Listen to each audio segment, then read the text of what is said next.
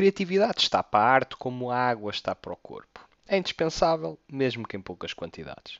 No cinema, apesar de assistirmos a uma profusão de sequelas, remakes, reboots e spin-offs, insisto que o plano geral da imaginação ainda é bastante positivo.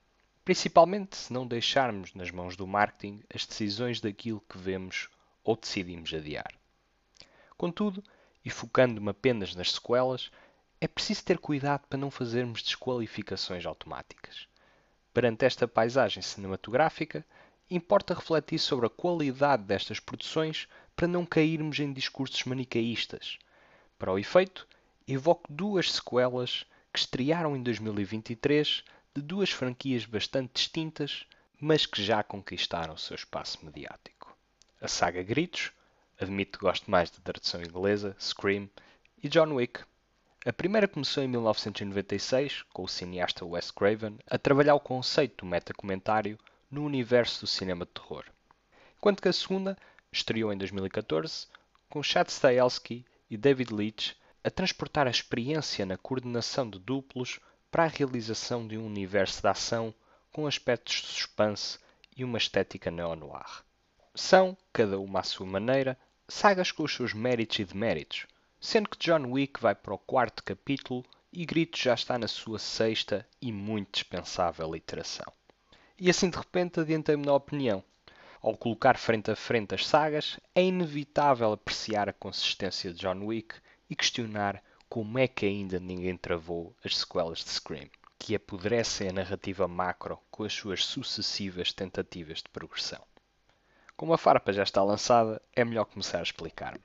Resumindo, Gritos 6 torce e contorce a sua narrativa, convicto de que está a ser inteligente ou empolgante, quando na verdade está só a parodiar-se a si próprio.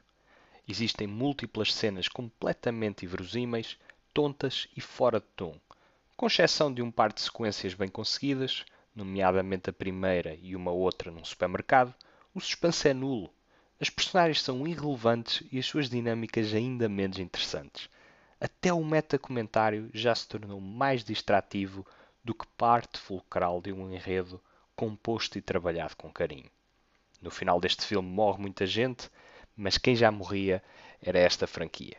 No espectro oposto está John Wick capítulo 4, que de alguma forma consegue continuar a surpreender quase uma década depois da estreia do filme original. Este é o melhor capítulo da saga, com uma coreografia de ação hipercinética e uma linguagem visual que evoca tanto os grandes westerns como o cinema das artes marciais. O ator Keanu Reeves recupera um papel bastante exigente fisicamente para nos transportar para a vendetta de uma personagem que não trava até cumprir o seu desígnio. É certo que, com tantas quedas violentas, golpes impactantes e balas a voar, a suspensão da descrença é condição essencial para aproveitarmos o filme. No entanto, ao contrário de Gritos 6, onde vemos, por exemplo, personagens a sobreviver depois de lhes serem enfiadas facas boca abaixo, ou depois de serem repetidamente esfaqueadas no corpo, John Wick não cai no ridículo com os seus aparatos.